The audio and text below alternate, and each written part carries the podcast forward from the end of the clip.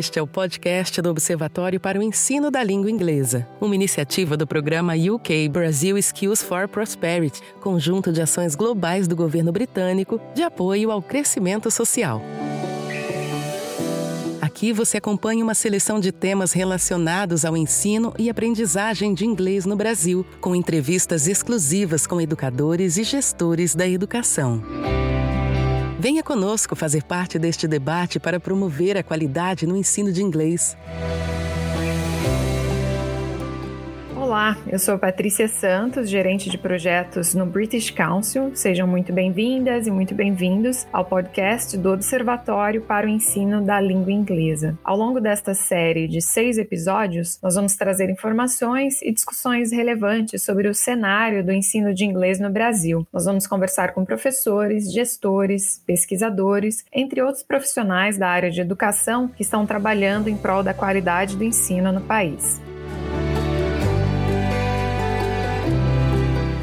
Hoje nós vamos tratar da importância da avaliação para a promoção da qualidade do ensino de inglês. Nós vamos contar com a participação da professora doutora Gladys Quevedo Camargo, que é mestre e doutora em estudos da linguagem e docente do curso de letras da Universidade de Brasília. Nós temos também a presença do professor Chico Soares, que é pós-doutor em educação e professor emérito da Universidade Federal de Minas Gerais. Obrigada, professora Gladys, professor Chico, pela presença. Eu gostaria de começar começar esta nossa conversa com a seguinte pergunta: Será que o Brasil precisa de uma avaliação externa de larga escala para a língua inglesa? O, Patrícia, entenda que a, a educação ela se concretiza em resultados. A língua inglesa ela foi incluída na BNCC, ou seja, o Brasil optou por dizer para si mesmo que quer que os estudantes brasileiros aprendam a língua inglesa.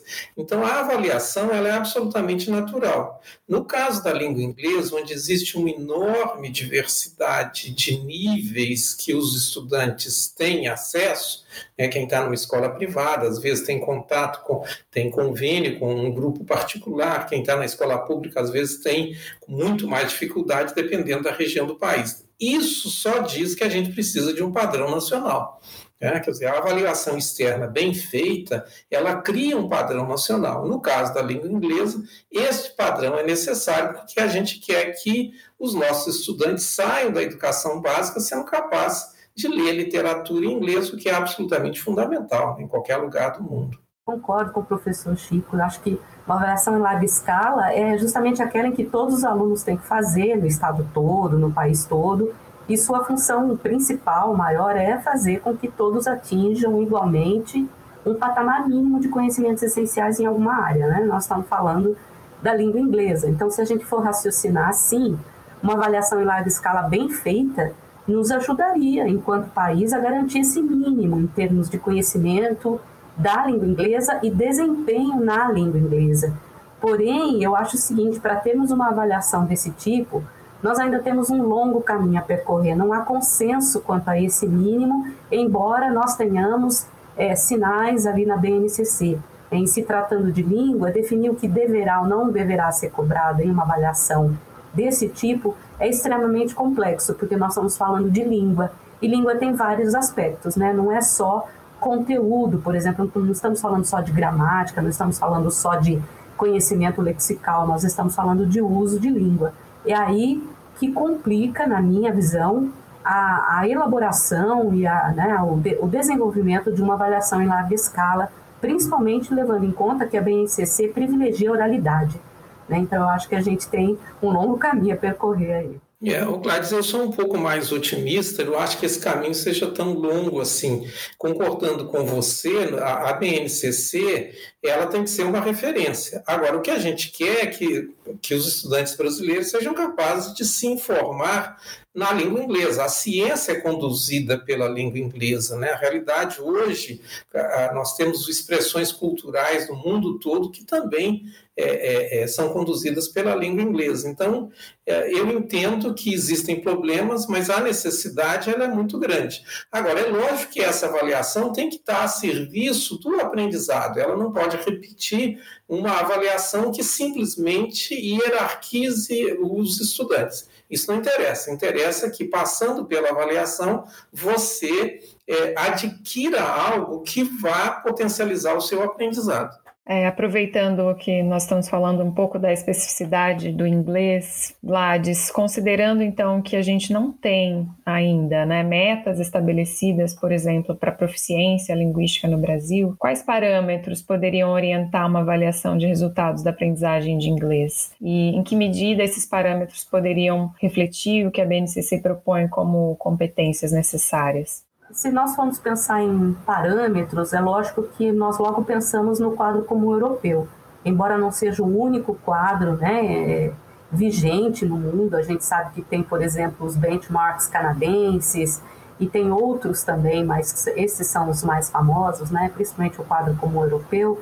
É, ele é o mais bem desenvolvido, ele já está na sua terceira revisão, é, incluindo questões importantes, como, por exemplo, línguas de, língua de sinais, é, questões de acessibilidade, enfim.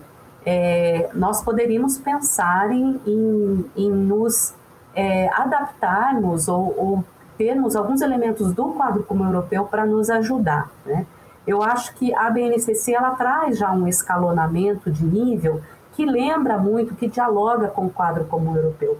É preciso ter níveis estabelecidos, nós não podemos deixar essa questão do nivelamento do conhecimento, da proficiência, é solta, como normalmente a gente tem, né? Então, eu acho que, é lógico que a gente sabe que não dá para pegar, por exemplo, o quadro como europeu e utilizá-lo na íntegra na nossa, no nosso contexto, mas há sim possibilidade de se fazer ajustes e adaptações para seguir essa escala ou escada de proficiência.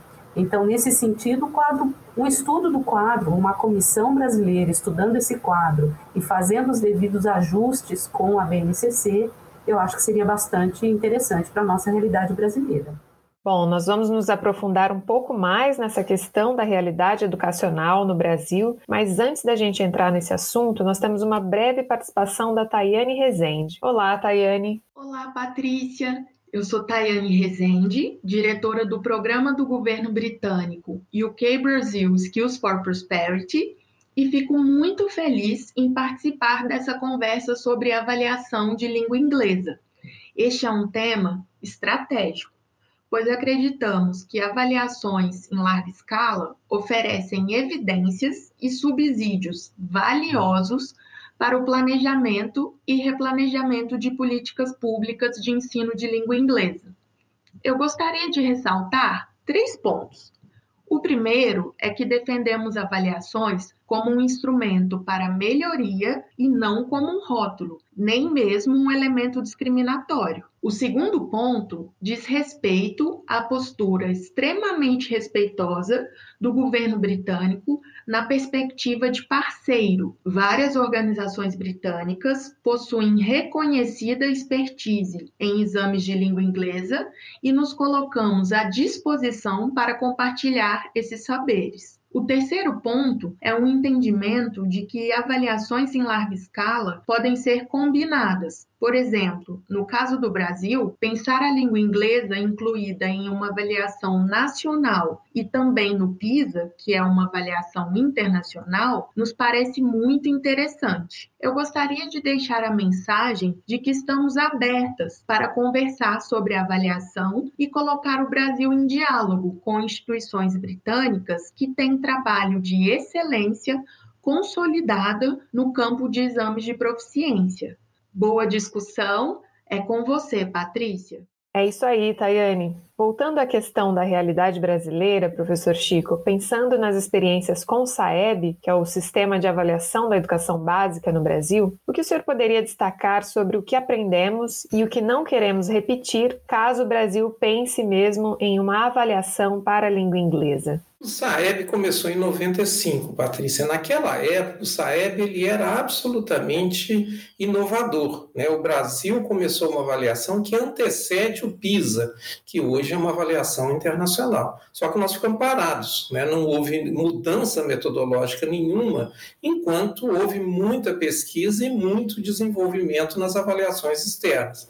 Então, do SAEB, a gente tem que pegar a importância de você criar um padrão, uma expectativa de aprendizagem. Por quê? Porque direito à educação é direito de aprender, mas é aprender num nível que te coloque como um participando ativamente, completamente da sociedade. Não é aprender num nível que não é, te leva a essa inserção plena na sociedade.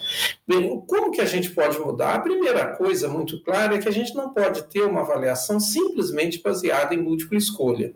Quer dizer, essa é uma coisa que está ficando para trás, a tecnologia está nos permitindo verificar outros formatos. Não se trata simplesmente de mudar o formato, trata de avaliação incluir a verificação da aquisição, do desenvolvimento pelo estudante de níveis mais altos, a, a, de níveis cognitivos mais altos, ou seja, eu sou capaz não só de reconhecer uma informação, mas eu sou capaz também de refletir sobre a informação. O refletir, o analisar é muito importante na vida diária. Então, ele tem que estar na avaliação. Ou seja, o Saeb nos disse o quê? Que é muito importante. Resultado de aprendizagem. O direito à educação consiste em resultados. Mas agora a gente tem que pensar quais resultados. Não apenas aqueles superficiais, mas também aqueles que são de fato importantes. E para isso a tecnologia vai nos ajudar. Você gostaria de complementar, Gladys, esse ponto em alguma questão? Eu, eu acompanho o, o, o pensamento do, do, professor Chico, eu acho que é isso mesmo, nós precisamos desses resultados. Concordo plenamente com ele quando ele afirma que a, a, as pesquisas na área de é, avaliação de larga escala, internacionalmente falando, avançaram demais. Eu faço parte da, da ILTA, que é a International Language Testing Association, e tenho acompanhado os eventos deles, e eles estão a anos-luz de nós em termos de, é, de tecnologia de fato, nós temos hoje é, muita coisa muito interessante e, e, eu acho que assim, o Brasil tem excelentes profissionais, né? nós só precisávamos ter um movimento de atualização um pouco mais ágil, mas concordo com o professor. Entendi. É, o professor Chico tocou no ponto do, dos direitos de aprendizagem, né? Eu queria entrar nessa questão também, é, professor, perguntando é, sobre como uma avaliação ou avaliações dessa natureza de larga escala podem também levar em conta as questões de justiça social e de sucesso e eficácia escolar. Quando nós falamos de avaliação, é muito importante a gente ter claro que a gente quer uma avaliação para a aprendizagem, não apenas avaliação da aprendizagem.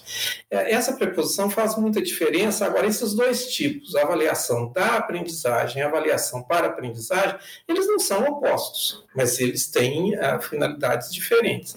Então, quando eu faço a avaliação externa, eu devo retornar à escola com material, com possibilidade para que cada um veja onde está e onde poderia estar. Quer dizer, não existe avaliação se não há diagnóstico. Quer dizer, às vezes as pessoas falam avaliação diagnóstico. Isso é, é, quase uma qualificação desnecessária, porque se não houver diagnóstico, você tem um teste, como o Enem. O Enem, ele ordena os estudantes. Isso não tem graça, não tem utilidade pedagógica, tem outras utilidades de seleção. Então, a avaliação deve ser para a aprendizagem. Nesse sentido, ela tem uma contribuição muito importante exatamente para a justiça, que é pegar a criança onde ela está e empurrá-la para frente. Ah, muita gente, às vezes, quando a gente fala de justiça, vem com uma imagem de diminuir o que está sendo pedido para que todos tenham. Não é isso, é exatamente pegar a criança cá embaixo, é isso, e levá-la lá em cima. Né? Quer dizer, essa é a ideia importante da avaliação. Então, quando a avaliação me diz eu não sou capaz de entender ou de usar essa construção, no caso da língua inglesa, isso é uma oportunidade para eu aprender isso. Então, eu insisto, a é, justiça se dá pelo aprendizado. Então, uma avaliação, ela se conecta com a justiça educacional se ela facilita o aprendizado. Para isso, nós precisamos diagnosticar o estudante. Então, isso é muito importante. A tecnologia, ela nos ajuda nisso. Ela vai nos ajudar que cada um saiba onde está e que a partir daí ele possa ser desafiado. Né? Eu sou muito otimista em relação à língua inglesa por causa da quantidade enorme de materiais que existem. E depois a própria internet nos facilitou enormemente o acesso a esse, a esse tipo de material eu, eu gosto de contar esse caso, Patrícia, que quando eu fui estudar nos Estados Unidos, há muitos anos atrás, muitos, né? É, eu tinha um, um rádio de ondas curtas, Quer dizer, a única maneira de ouvir alguém falando inglês era ouvir a voz da América no meu rádio de ondas curtas. Né? Isso me ajudou muito, mas isso agora é uma pré-história. Né? A gente tem acesso a, a, oportunidades enormes. Então, é importante a avaliação, é importante que a avaliação cuide da justiça, mas vamos ter claro, não é a justiça puxando para baixo, é a justiça levando todo mundo que está cá embaixo para desempenhos adequados e necessários. Enquanto o professor estava falando, eu estava me lembrando aqui que, é, bom, eu já mencionei né, a questão do quadro comum, que na sua última versão, ah, nas duas últimas versões, 2018 e 2020, já contemplam questões ligadas à acessibilidade, né? A gente sempre lia na literatura questões relativas à acomodação, né, que a gente lê na literatura, que, que era assim, aquela questão de dar uma hora a mais para o aluno fazer, um aluno que, por exemplo, é, tem alguma necessidade especial fazer a prova, né? Isso é por lei, já está solidificado, sem problema nenhum. Mas eu me lembrei que já há pesquisas, já há um bom tempo, é, na área de avaliação em larga escala, é, é, estudando com um pouco mais de profundidade a elaboração dos instrumentos para pessoas com necessidades especiais, provas especiais, por exemplo, em línguas de sinais, é, que são é, muito interessantes, porque se, não é simplesmente traduzir uma prova que foi feita numa língua para a língua de sinais, mas todo o construto da prova tem que ser repensado. Questões como, por exemplo, escolhas de imagens, de textos que não sejam tendenciosos, que não sejam é, é, de cunho racista, enfim, a gente tem toda uma gama de pesquisas já é, nessa área de, de justiça social, de, de é, questão de acessibilidade, que precisa, a gente precisa ter mais conhecimento, ter mais acesso, porque não é só a questão de acomodar com um tempo a mais, com uma tradução adequada. A profundidade dessas mudanças, a profundidade desse trabalho é muito mais ampla do que a gente imagina. E acho que a gente tem que estar aberto, né? Só um exemplo aqui, na Alemanha, por exemplo, você tem é, todo um, um, grupo acadêmico estudando a questão de línguas de sinais e como essas línguas é, podem ser contempladas em diferentes provas. Né? Então, é muito interessante o trabalho desse grupo. Eu acho que é bacana a gente estar tá é, de olho no que eles estão fazendo, porque a gente aprende muito com isso. Eu queria acrescentar no sentido da gente não excluir ninguém. Então, as pessoas que têm alguma necessidade especial, eles precisam ser incluídos. Agora, qual é o grande grupo que precisa ser incluído? Aqueles que aprenderam muito pouco. Né? No Brasil, é quase todo mundo aprendeu muito pouco da língua inglesa. Então, a gente precisa colocar a avaliação nessa essa pressão sobre a avaliação, que ela seja útil para aqueles que precisam.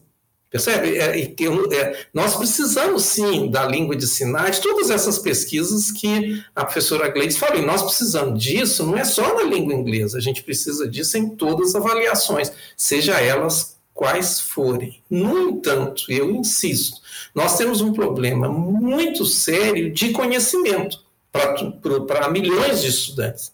Então, a avaliação que vier a surgir, ela tem que vir junto com a possibilidade do diagnóstico de cada um e, como eu disse, a direções para que a pessoa saia. Eu sou muito é, é, preso nessa ideia que eu coloquei que é a ideia de pegar o aluno onde ele está e levar onde ele precisa estar. Isso é responsabilidade da escola, é responsabilidade da secretaria, é a responsabilidade da, dos docentes, mas também é responsabilidade da avaliação. A gente tem que desenhar a avaliação com esta preocupação. O termo avaliação às vezes sugere que quando eu medi, eu terminei. Não, isso não interessa, não interessa a medida.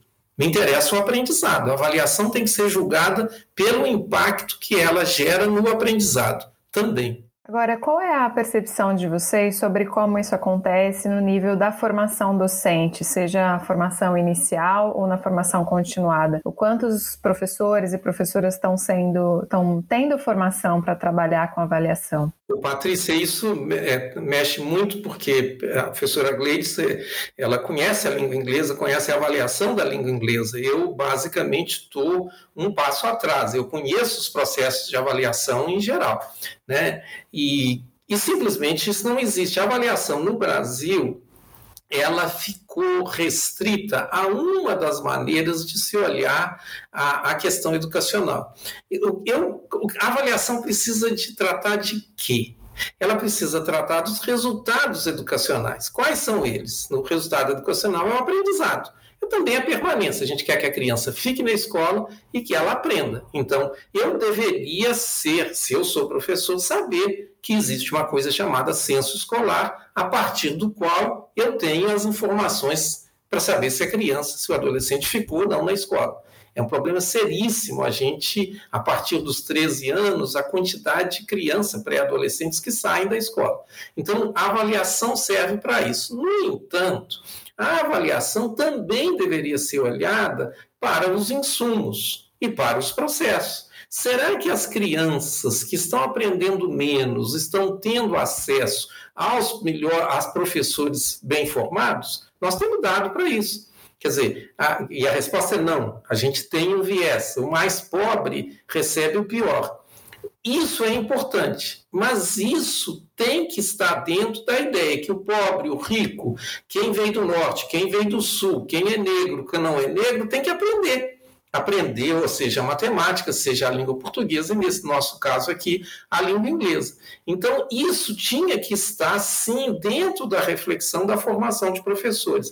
Mas não existe um, um certo consenso de que olhar o resultado é algo bom.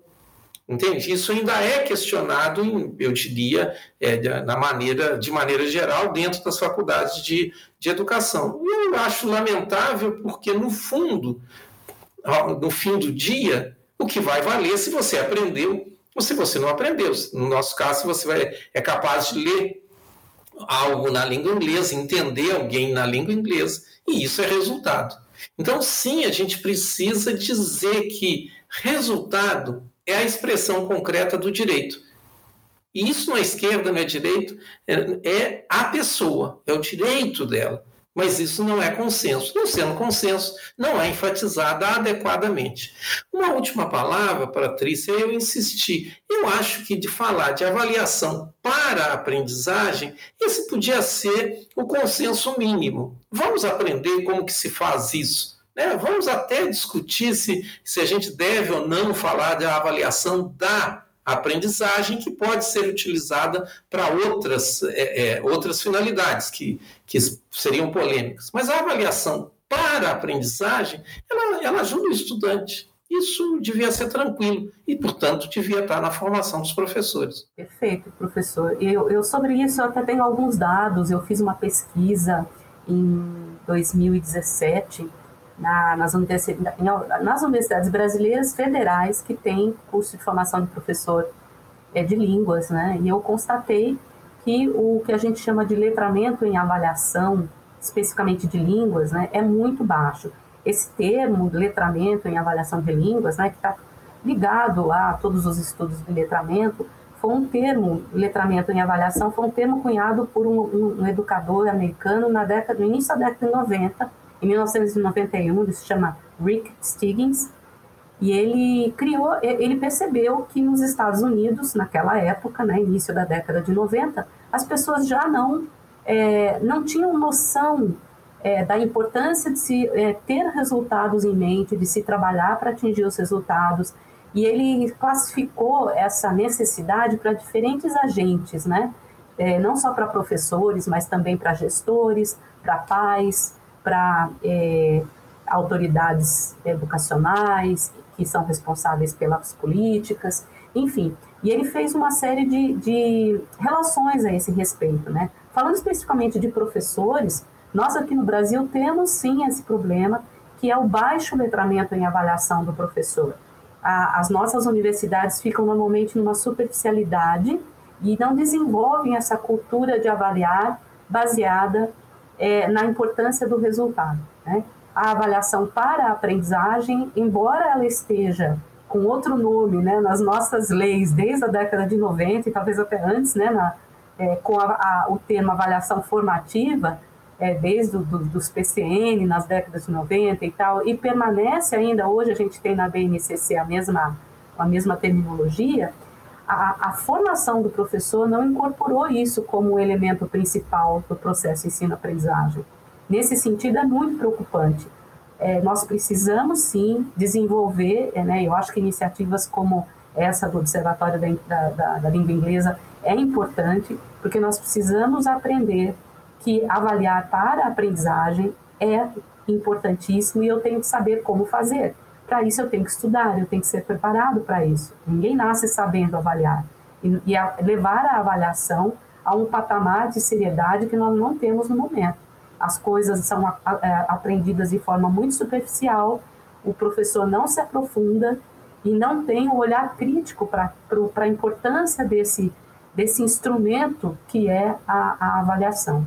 Então, nós temos um sério problema de letramento em avaliação no Brasil. Nós somos os únicos, é, eu tenho contato com colegas da América Latina, o problema é geral, mas nós temos que olhar para o nosso quintal, né? Para a gente finalizar, caminhar para os minutos finais aqui da nossa conversa, acho que é inevitável não pensar no momento que a gente vive atualmente, né, com a pandemia de Covid-19, pensando também no que, no que vocês acabaram de falar sobre a importância desse compromisso para enfrentar as desigualdades que a gente tem educacionais, né? Para vocês, a pandemia muda alguma coisa em relação ao que a gente pode pensar para avaliação? Aqui estamos falando da avaliação para a língua inglesa, mas essa pergunta pode ser pode se considerar para qualquer avaliação, né? Ou seja, o que, que muda para a gente pensar em avaliação no Brasil em relação ao compromisso para enfrentar as desigualdades que a gente tem? O Patrícia, o tema da pandemia, ela nos criou uma realidade que a gente nunca tinha enfrentado. Então, muita gente fala o que fazer. Olha, é uma situação tão nova e no Brasil ela veio a acirrar desigualdades que já eram grandes. Então, quando a gente olha os dados educacionais pós-pandemia, a gente fica até: é, será que vai ter jeito de sair disso? Pois bem, uma das poucas coisas que a pandemia está nos dando é exatamente a tecnologia. Ou seja, eu agora fico pensando esse empurrão sem volta para o uso da tecnologia na educação, ele podia ser utilizado para diminuir as desigualdades. Imagine o seguinte: nós agora podemos oferecer o melhor para todo mundo via tecnologia. É, isso é tão sério, quer dizer, na casa da língua inglesa ficou muito comum, sempre tem alguém que sabe inglês em algum lugar. Mas ah, um bom professor, uma boa é, é, um, bom, uma, um bom curso, uma boa exposição à língua inglesa, à avaliação, isso hoje é possível. Então, esse é o que me segura agora um pouquinho de otimismo. A tecnologia que nós agora temos que usar, ela pode ser utilizada para diminuir a desigualdade, dando excelente para quem não tinha nada. Só que o Brasil, ele lida mal com isso. Né? Nós somos uma sociedade que naturalizamos a exclusão.